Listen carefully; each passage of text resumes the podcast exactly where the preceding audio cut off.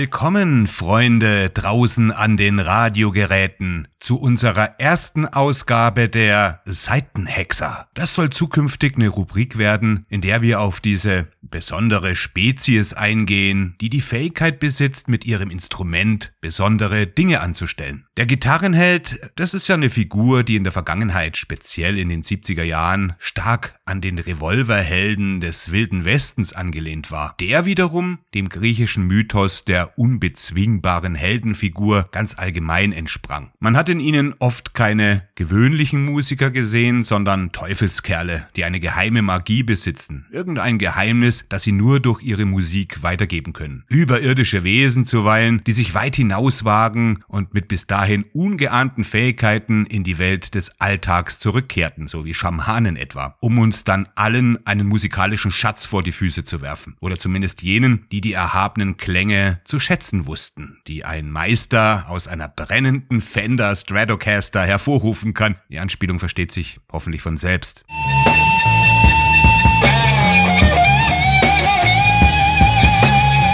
Da ich selber erst nach der Babyboomer-Generation geboren wurde, war ich natürlich zu jung, um die Legenden alle live zu sehen. Aber einer meiner Onkels, ich habe deren, lass mich mal überlegen, vier, vier Onkels, einer davon hatte am 6. September 1970 Jimi Hendrix auf seinem letzten Festival auf Sylt spielen sehen. Da war ich ein Jahr alt, aber profitiert habe ich später natürlich von seinen reichhaltigen Erzählungen. Es gab in meiner Jugend viele kleine Bausteine, die mich zu dem Musikhörer machten, der ich heute bin. Musiker wollte ich natürlich auch mal werden, wie wahrscheinlich jeder, der sich in jungen Jahren schon für Musik interessiert, aber das hat nie ganz geklappt. Da war mein Talent dann doch eher limitiert oder auf der Genussseite angelegt. So bin ich halt eben, ja, ein Sesselmusiker, wenn man das genau nimmt. Man wird geboren und alles ist von da an nur noch Erzählung. Als würde man ein Bilderbuch von einem versunkenen Kontinent betrachten. Vielleicht von einem Kontinent wie Atlantis. Nie ganz wahr, sozusagen, aber auch eben nie ganz erfunden. In den 80ern dann, da hatte das Spektakel der Rockshows seinen eigentlichen Höhepunkt erreicht. Das hatte man in den 70ern gar nicht auf dem Schirm, dass da noch mehr geht. Da kam nämlich das von Machismo geprägte Genre des Heavy Metal auf und es dominierte in den 80ern auch.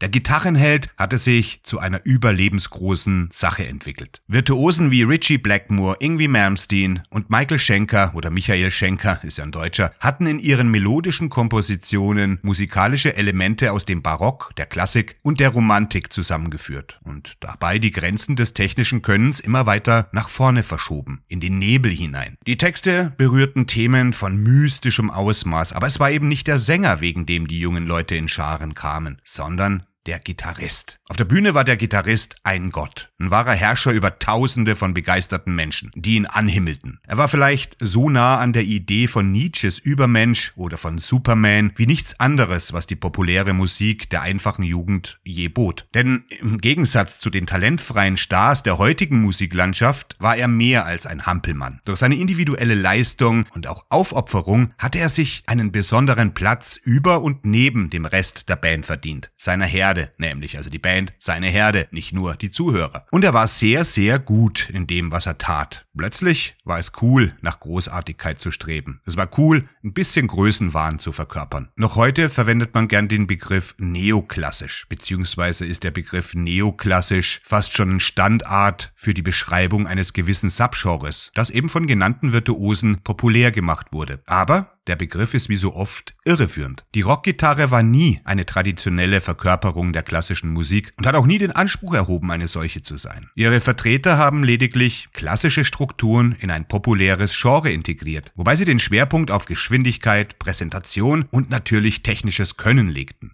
Da, da, da,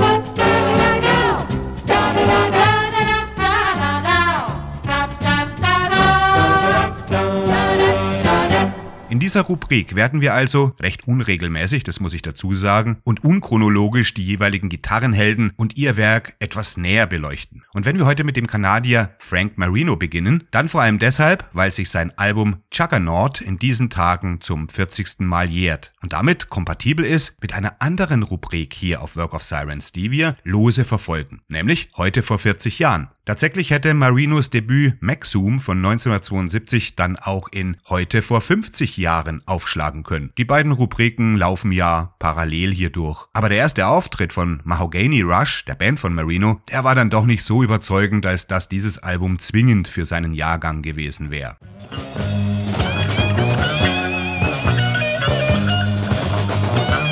Es gibt eine Geschichte um Frank Marino, die gar nicht so weit entfernt ist von derjenigen Robert Johnsons. Doch wo Johnson einen Pakt mit dem Teufel abgeschlossen haben will, um seine Fähigkeiten als Gitarrist zu erlangen, war es bei Marino Jimi Hendrix, dessen Fähigkeiten angeblich in einer Vision auf den Kanadier übertragen worden sind. Bereits in sehr jungen Jahren experimentierte Frank, der kleine Frank, mit LSD, was später zur Definition seines Lebens werden sollte. Die Droge bescherte ihm im Alter von 13 Jahren so unglaublich eindringliche Erfahrungen, dass er im Krankenhaus landete, in der Psychiatrie. Und das war eine grundlegende Erfahrung für alles, was er von da an machen sollte. Es gibt zwei Alben, die sich an Marinos LSD-Rausch anlehnen. Einmal das zweite Album Child of Novelty und das dritte, Strange Universe. Das übrigens eines der besten Plattencover aller Zeiten zeigt. Zumindest was äh, meinen Geschmack betrifft. Es sind also Bilder von Marinos Mahagoni-Rausch, gemalt von Ivan Schwartz, der Marino ganz genau bei seiner Beschreibung zuhörte. Die beiden setzen sich also zusammen und äh, Frank Marino hat äh, Ivan Schwartz dann ganz genau und akribisch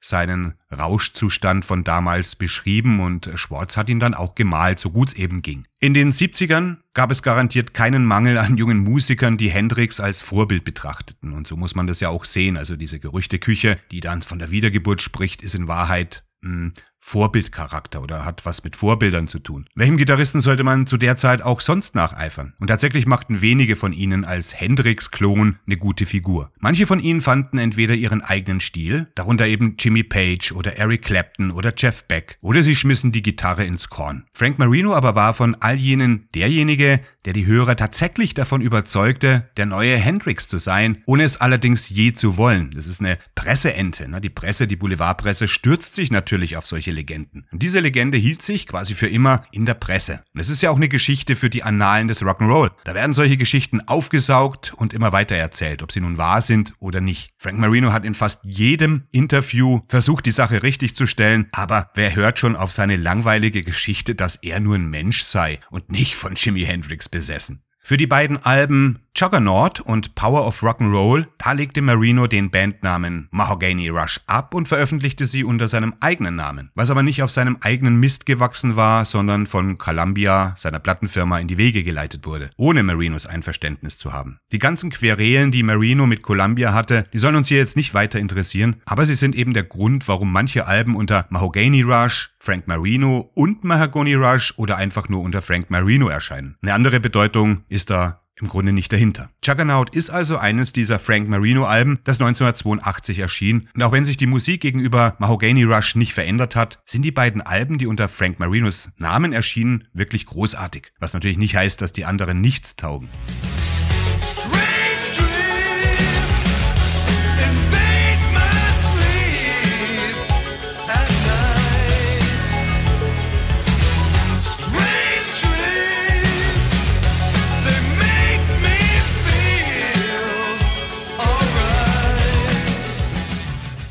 Den 70er Jahren, da hatte er mit seinem Trio eine Reihe erfolgreicher Alben bei Columbia und trat jahrelang in ausverkauften Arenen im ganzen Land auf, also vornehmlich in Kanada und in Amerika. Manchmal eben mit aufstrebenden Acts wie Judas Priest und ACDC als Vorgruppe. Und manchmal auch an der Seite von Künstlern wie Aerosmith, Santana und Ted Nugent bei Megafestivals, die zu der Zeit stattfanden. Und die natürlich vielleicht im Angesicht heutiger Megafestivals gar keine richtigen Megafestivals mehr sind, zu der Zeit aber waren. Sein Gitarrenspiel enthält Elemente von Jazz, Psychedelika, viel Psychedelika im Übrigen, Pop, Rock Fusion und natürlich viel Blues. Das ist die Basis. Als Gitarrengott oder als Gitarrenheld sah er sich irgendwie nie, was kein Wunder ist, weil es abgesehen von irgendwie Malmsteen wohl keinen Gitarristen gibt, der sagt, ich bin ein Gitarrengott. Und tatsächlich schreckt er ja schon bei der bloßen Äußerung des Begriffs Gitarrengott zurück. Einmal hat er gesagt, dass man entweder ein Gitarrengott oder ein Musiker ist und er sähe sich eher als Musiker. Und das heißt aber gleichzeitig nicht, dass viele andere Leute, und einige von ihnen sind inzwischen selbst Gitarrenhelden, die Dinge anders sehen. Ernstzunehmende Größen wie Marty Friedman, Joe Bonamassa und Steve Vai, die loben ihn in den höchsten Tönen. Und als Marino Anfang der 2000er Jahre aus seinem selbst auferlegten musikalischen Exil zurückkehrte, das hat er ja jahrelang beibehalten, weil er eben diese ganzen Querelen mit seiner Plattenfirma und im Musikzirkus äh, satt hatte, da war einer der ersten Künstler, die ihn auf Tournee einluden, der ehemalige Scorpions-Schredder Uli John Roth.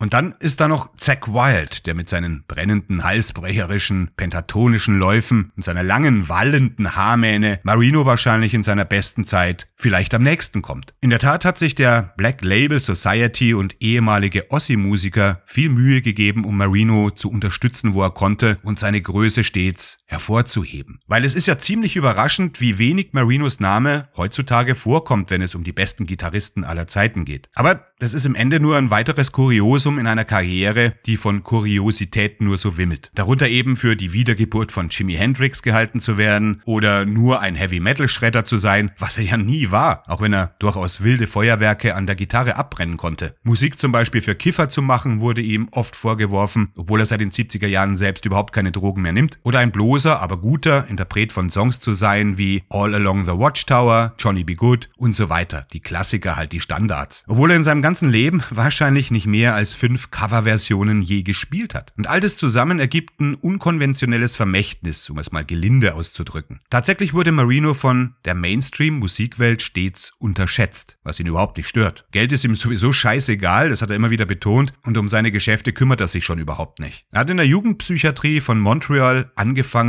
Gitarre zu spielen, hatte immer einen Hippie-Background, der das Kommerzielle ablehnt und ist, so wird zumindest überall ersichtlich, ein, ein sehr sympathischer Zeitgenosse, der einfach äh, die Musik liebt, die er macht. Und das mag eben der Hauptgrund sein, warum man Marino außerhalb von Gitarristenkreisen stets unterschätzt. Weil er eben nicht diese überweltliche und äh, selbstüberschätzende Art auf der Bühne hat.